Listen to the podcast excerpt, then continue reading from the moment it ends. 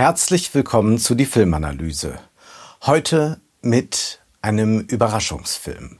Einem Film, der gezeigt wurde bei meiner Buchpremiere zu meinem Buch die Filmanalyse Kino anders gedacht in einem Düsseldorfer Kino hat diese stattgefunden und mir war es wichtig, einen Film auszuwählen, der charakteristisch für meine Arbeit ist, der aber auch uns sehr viel über das Kino erzählt und der sehr gut ist. Und ich bitte nun einmal Stopp zu machen und sich erst diesen Film anzusehen. Man kann ihn überall im Netz sehen, man kann ihn natürlich auch auf Blu-ray oder DVD kaufen. Es handelt sich um den Film Sherlock Jr. von Buster Keaton. Dieser Film wird im nächsten Jahr 100 Jahre alt. Und dieser Film ist so frisch, so voller Elan, als sei er gestern gedreht worden. Es ist ein geniales Werk und diese 44 Minuten, die dieser Film nur dauert, sollte man sich nehmen. Man muss hochkonzentriert sein, denn es ist ein äußerst komplexer, äußerst intelligenter und dazu auch sehr lustiger Film.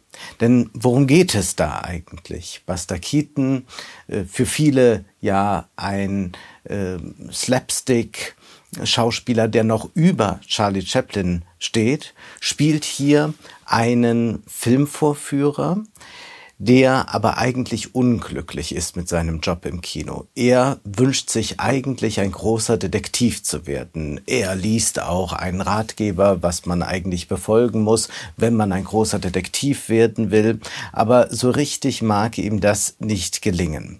Wir sehen hier also einen Film, der zunächst einmal eine kapitalistische Rahmung vornimmt. Der Kinovorführer ist ein Angestellter, er muss seine Arbeitskraft verkaufen und seine Aufgabe Aufgabe ist es, eine Ware namens Film zu präsentieren, damit zum einen der kleine Kapitalist, nämlich der Kino Besitzer, den wir auch im Film sehen, etwas äh, Profit damit macht und damit auch der große Kapitalist, also das Filmstudio, ein möglichst profitables Geschäft damit macht. Die Zuschauer sind die Konsumenten, die gegen einen Tauschwert, nämlich den Ticketpreis, einen Gebrauchswert erhalten. Konkret, sie können sich einen Film im Kino ansehen. Nun ist der Gebrauchswert eines Kinobesuchs gar nicht so leicht zu bestimmen, denn manche mögen auch ins Kino gehen, weil man sich dort im Dunkeln küssen kann oder weil es warm ist. Der erweiterte Gebrauchswert äh, des Kinos wäre auch darüber nachzudenken,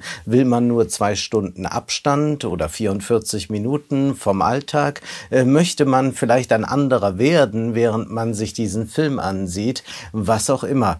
Wir sehen also, der Film hat einen sehr, sehr erweiterten Gebrauchswert und der ist vielleicht auch für jeden etwas anders.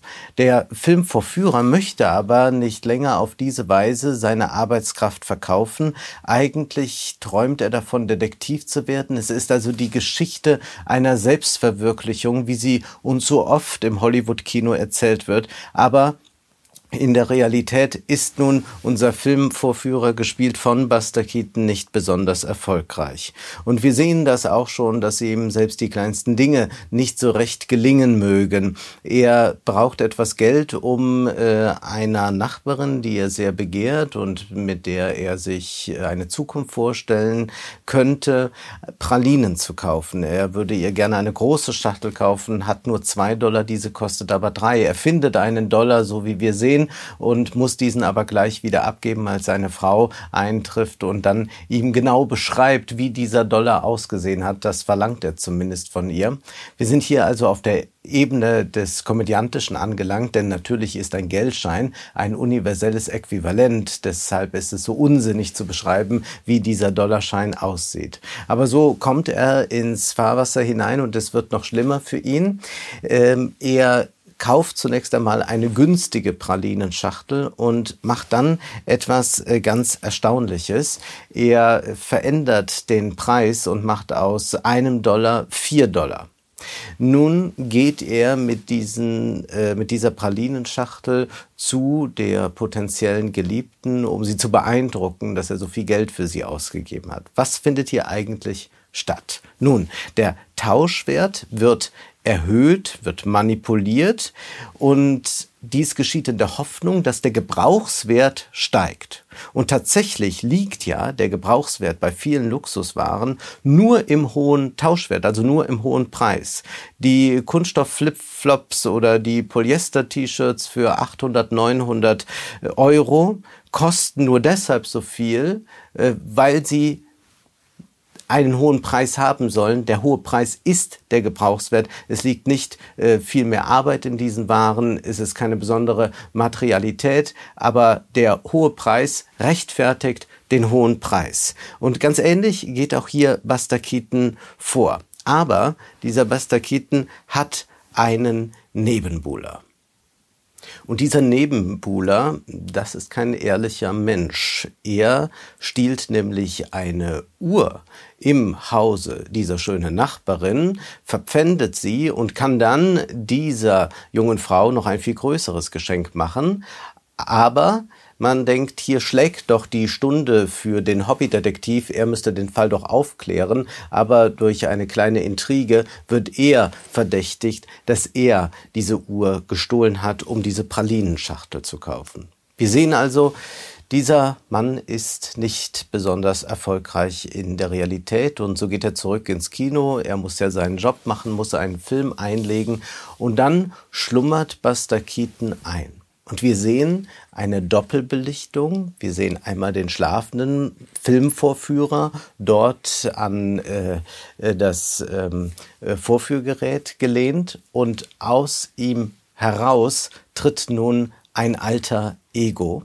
Und dieses alter Ego blickt durch die Scheibe ins Kino hinein. Da spielt eine äh, kleine Band, wie das früher zu Stummfilmzeiten üblich war. Da sitzt das Publikum und man sieht sich dort einen Film an, nämlich Hearts and Pearls, äh, auch ein Kriminalfilm. Und er wundert sich plötzlich, dieses alter Ego, dass sind ja gar nicht mehr die Figuren, die sonst in Hearts and Pearls auftreten, sondern das ist ja plötzlich die Geschichte, nur ein bisschen mehr auf Hochglanz getrimmt, wie die, die ich soeben doch erlebt habe. Da wird jetzt eine Perlenkette gestohlen, da ist es nicht eine Uhr.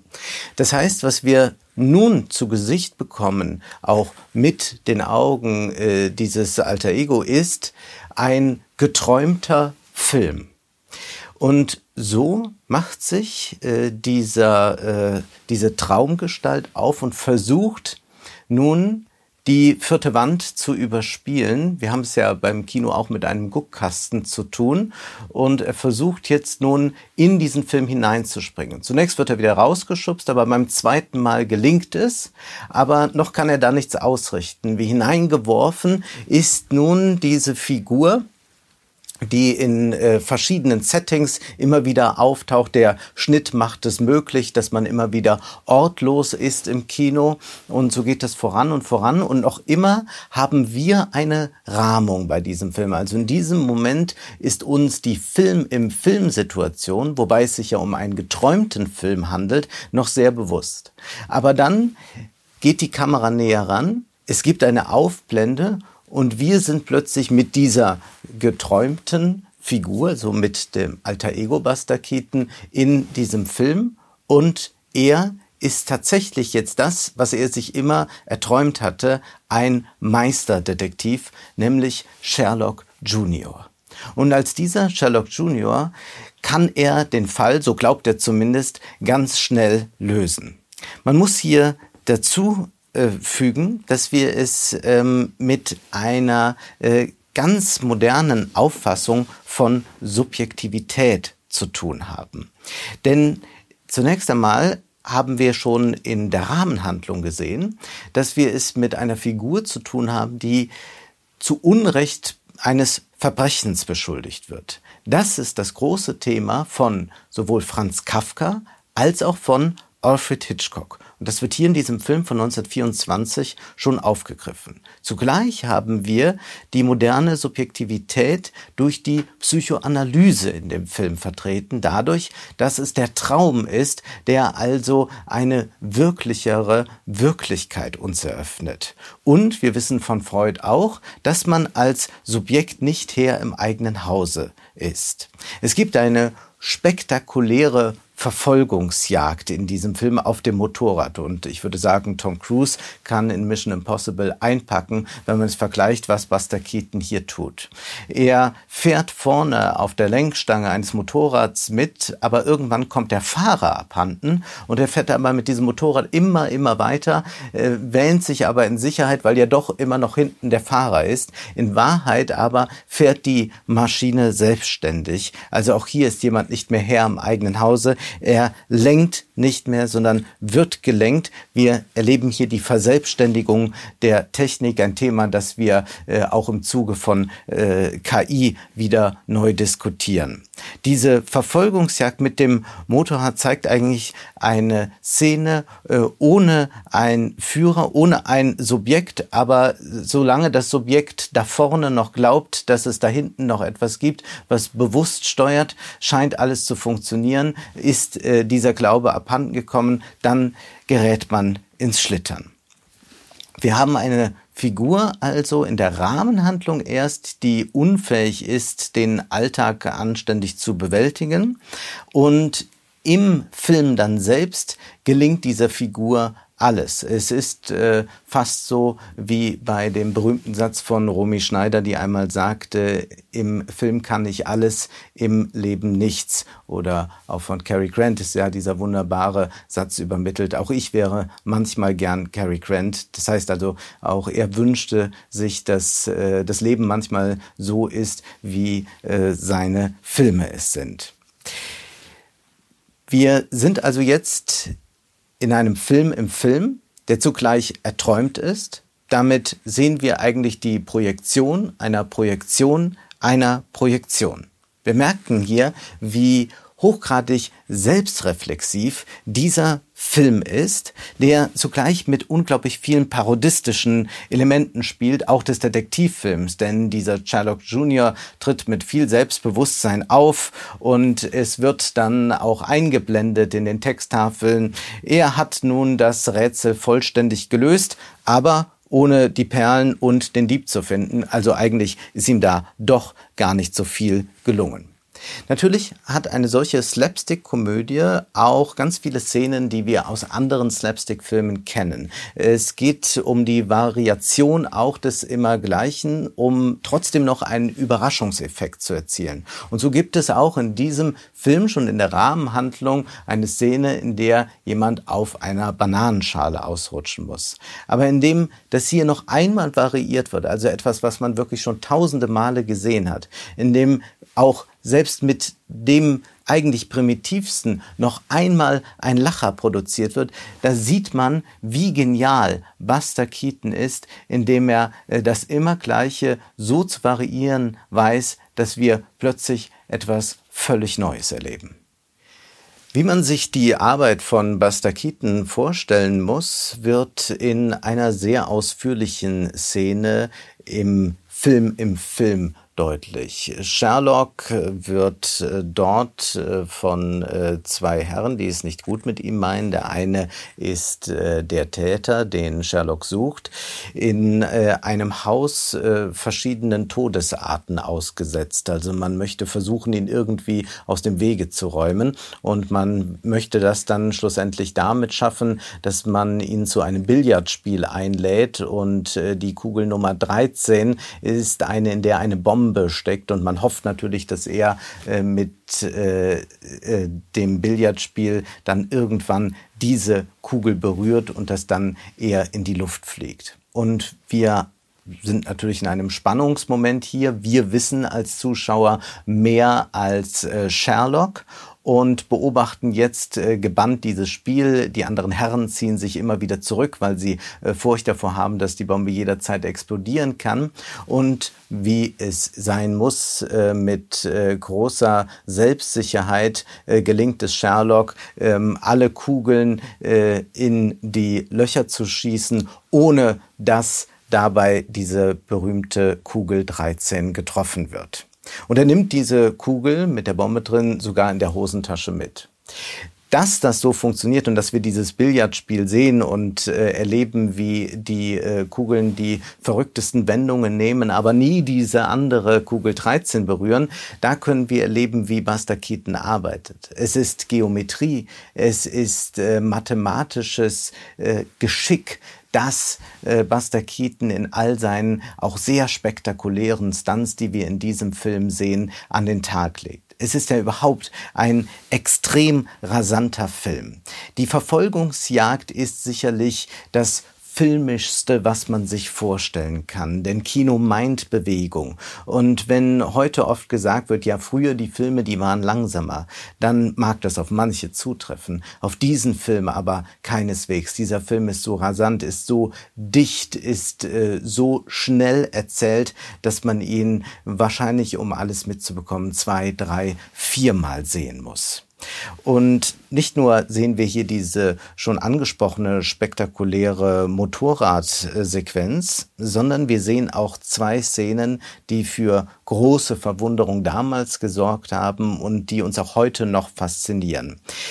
Buster Keaton kommt, äh, wie sein Vater, aus dem Vaudeville-Theater. Er weiß also, was Slapstick auf einer Bühne bedeutet, was man dort machen kann, ohne filmische Tricks. Und auch das führt er hier auf. Wir sehen einmal diesen berühmten Sprung durch ein Fenster. Er versucht, den Banditen zu entkommen. Und er hat vorher dort einen Reif platziert, in äh, den allerlei Stoff äh, hineingelegt war. Man weiß erst nicht so recht, was soll das sein. Er springt nun durch diesen Reif und verwandelt sich plötzlich äh, in eine alte Frau, trägt also ein Kostüm, einen langen Kittel äh, mit äh, Hut etc.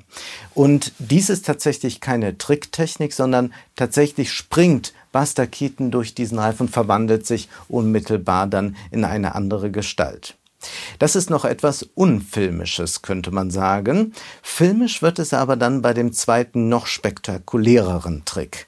Da nämlich versucht äh, Sherlock wieder zu fliehen vor den Banditen und es taucht plötzlich in Verkleidung einer äh, äh, Bauchladenverkäuferin sein Assistent Gillette auf. Gillette deshalb, weil der damalige Sherlock Holmes Schauspieler Gillette hieß.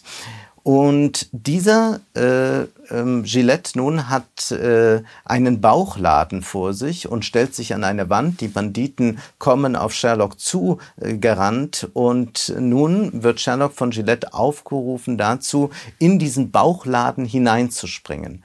Und so scheint es tatsächlich, dass Sherlock in diese Bauchladenverkäuferin hineinspringt und wir sehen dann auch, wie sie dann lostaumelt, so als hätte sie gerade ähm, ähm, Sherlock verschluckt. Nun ist äh, dies ein filmischer Trick, aber auch zugleich ein Vaudeville-Trick. Also erst einmal äh, sehen wir tatsächlich da äh, durch einen Schnitt äh, nicht mehr Gillette dort einfach stehen an der Wand, sondern wir sehen, wie der Kopf äh, noch rauskommt. Aber tatsächlich äh, sehen wir nicht ähm, äh, die wirklichen Beine von Gillette. Man hat da also mit einer äh, Konstruktion im Hintergrund gearbeitet. Aber interessant ist, dass ähm, Buster Keaton sich dann für einen unsichtbaren Schnitt entschieden hat, um uns dann zu zeigen, wie sich äh, diese Figur, also Gillette, wieder löst von dieser Wand und dann durch die Gegend taumelt, als hätte er tatsächlich jetzt äh, gerade Buster Keaton verschluckt. Es ist so grandios gelöst, dass man sagen kann, ja, hier ist eigentlich das Kino ganz bei sich selbst. Hier zeigt man, wie das Kino eigentlich mit unserer Wahrnehmung spielen kann und dass wir eigentlich den Bildern des Kinos nie vertrauen können. Und wenn wir heute so viel darüber diskutieren, welchen Bildern können wir noch trauen, dann müssen wir sagen, Buster Keaton hat uns schon immer die Antwort gegeben, eigentlich kann man keinem Bild, keinem technischen Bild so recht trauen, da doch im Film vieles, wenn nicht gar alles möglich ist. Die Montage macht es, der unsichtbare Schnitt kann uns äh, ganz anderes ermöglichen, als wir uns zunächst einmal denken können. Und dann ist die Leinwand selbstredend auch eine Projektionsfläche. Von Dolly Parton gibt es den Song I Want to Be the Girl in the Movies, The One with the Glint in Her Eyes.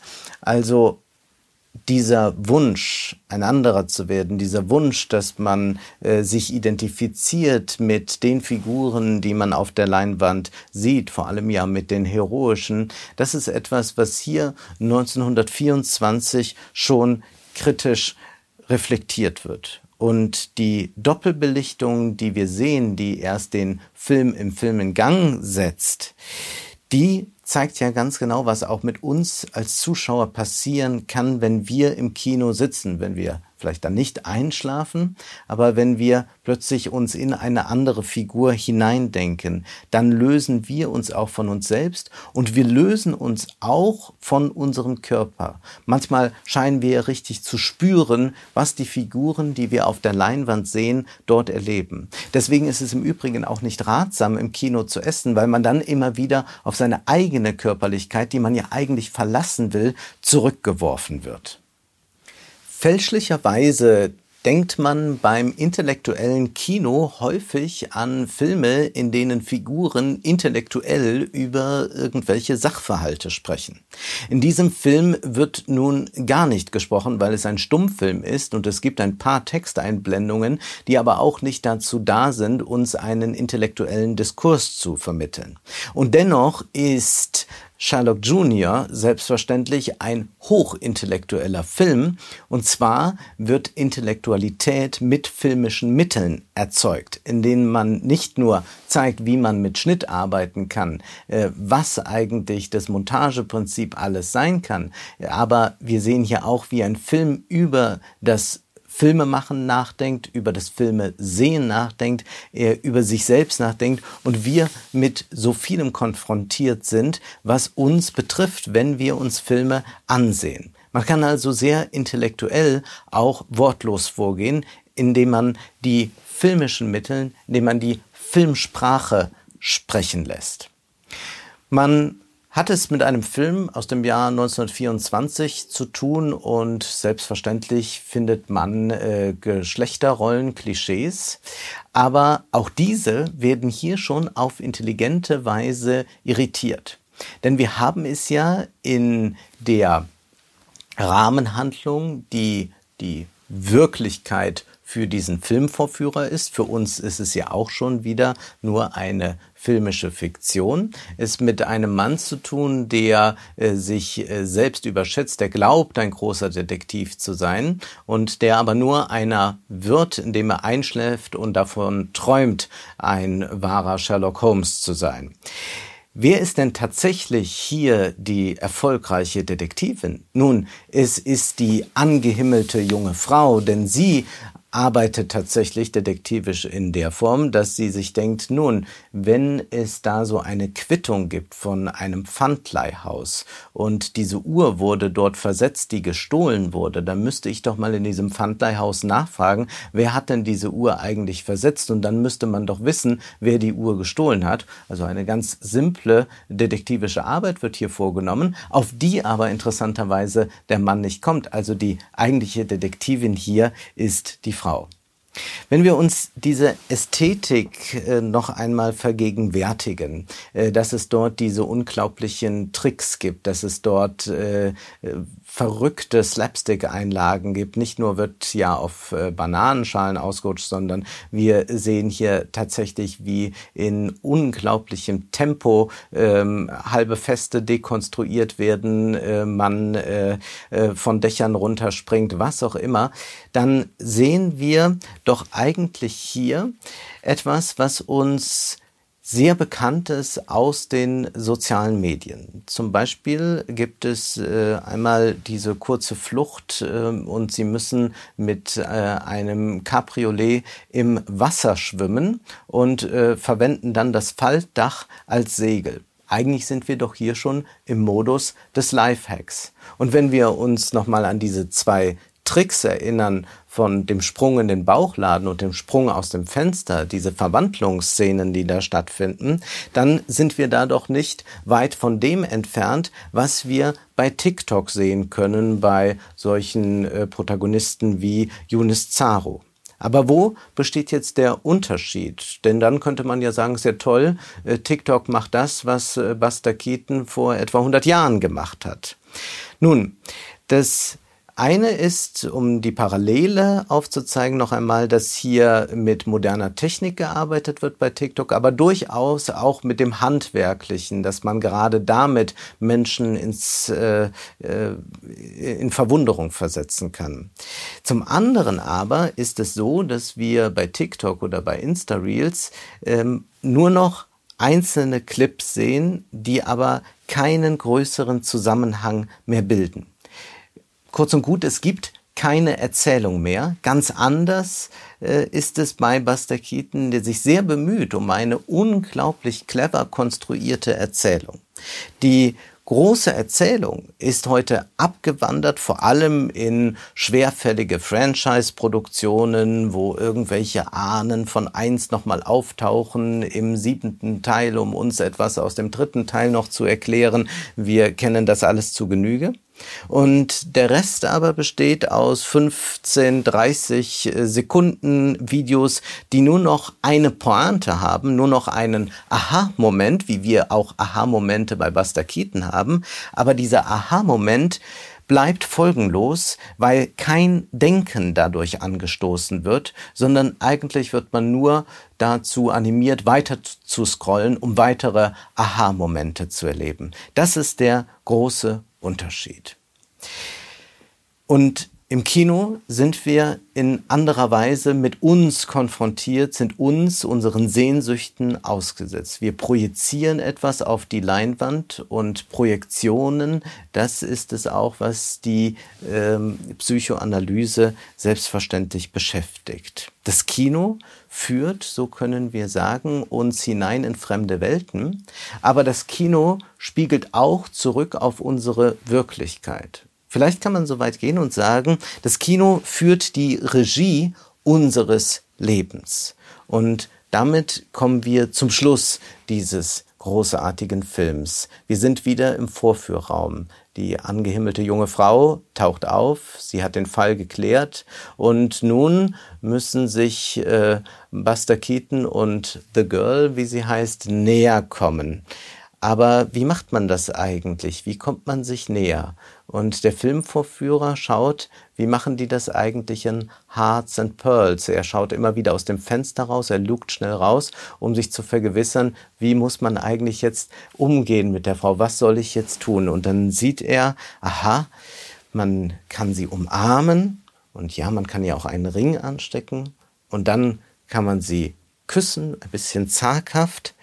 Und wir sehen hier, wie Kulturnachahmung ist, wie das Kino uns natürlich ständig nahelegt, wie wir uns verhalten sollen und wir äh, gleichen da unser Verhalten drauf ab oder wir lassen uns davon inspirieren. Äh, wir sind aber dann doch in der Regel nicht so souverän, so gut wie die Figuren im Film. Auch das wird hier noch einmal ausgestellt.